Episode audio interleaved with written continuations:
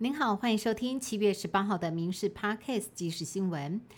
今天是台湾民主基金会的成立二十周年庆祝会，蔡英文总统到场致辞，感谢台湾人民对于民主的坚持。蔡总统表示，台湾人民就算面对中国的强权威胁，也绝对不会退缩。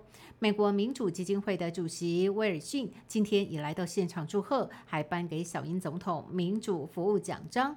这一枚奖章历年来颁发给全球对民主有贡献的人，像是波兰共和国的前总统华勒沙、美国前国务卿欧布莱特等等。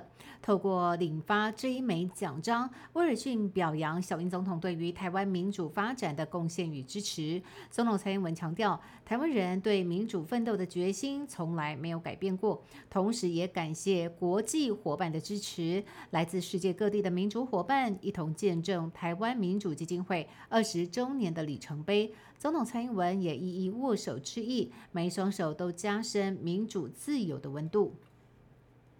今天，副总统赖清德参访凯瑞光电这一家新创公司，在短短十三年内，成为了车用娱乐系统的领导性品牌。凯瑞光电的董事长夫人蔡敏文。今天也来到现场陪同。去年凯瑞在高雄前镇园区投资设厂，让台商资金回流，跟留台湾。赖清德对凯瑞的成绩相当赞赏，同时也肯定凯瑞愿意跟留台湾。赖清德喊话说，台湾要创新、大胆布局下一个世代的科技，透过关心产业，形成排满党的赖清德也持续攻取执政学分。今天，行政院长陈建仁率领各部会首长到立法院进行专案报告，并且准备质询。国民党立委曾明宗要求陈建仁应该要针对有官员涉嫌性骚扰来向全民道歉。对此，陈建仁强调，发生性骚扰的事情让我们都很痛心。陈建仁承诺会尽速修法，让受害者受到保护。陈建仁挂保证，性平三法预计会在七月底之前修法完成。日本前首相安倍晋三遇刺身亡，至今已经满周年。他的遗孀安倍昭惠今天上午专程前往高雄红毛港保安堂，向台湾唯一一座安倍晋三纪念铜像献花致意。安倍昭惠表示，三十几年前，他曾经与先生一起到台湾旅行，当时安倍晋三还没有担任首相。安倍昭惠红着眼眶，不停拭泪，感谢台湾人为安倍晋三树立铜像。安倍昭惠相信，虽然安倍晋三已经过世，但是他的灵魂仍然会保佑台湾和日本的情谊。而现场大约涌入两百多位民众一起观礼，在安倍晋三遇刺满周年的今天，感念这位台湾永远的朋友。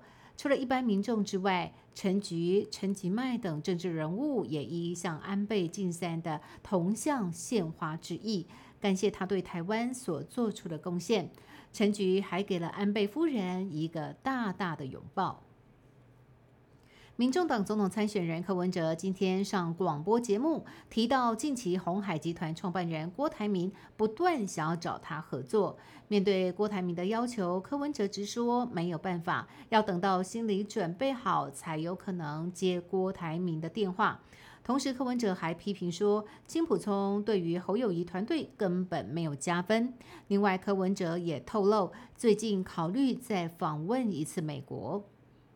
随着胃药案落幕，今天国民党总统参选人侯友谊到幼儿园视察。不过，有家长对于这样的行为不买单，怒呛侯友谊只是想要选总统。另外，有消息指出，侯友谊将会在八月访问日本，九月更是打算前往美国。但是，近期侯友谊的国防论述被美国前国防部长艾斯培批评。艾斯培认为，侯友谊的国防政策根本是向世界发出错误的信号。对此，侯友谊则回应说，他只是反对民进党的“三加一”政策。国民党公布性骚案处理结果，认定傅昆奇的性骚案查无实证，只能交由主管机关台北市劳动局来处理。受害人董姓媒体人在脸书上回应说，他感觉像是被强迫吃了狗屎。对此，沉寂许久的国民党立委傅昆奇主动出面，炮轰这起性骚案是 NCC 和静电视的偷天换日大戏。傅昆奇指出，这根本是把性骚案当成攻击政敌的武器。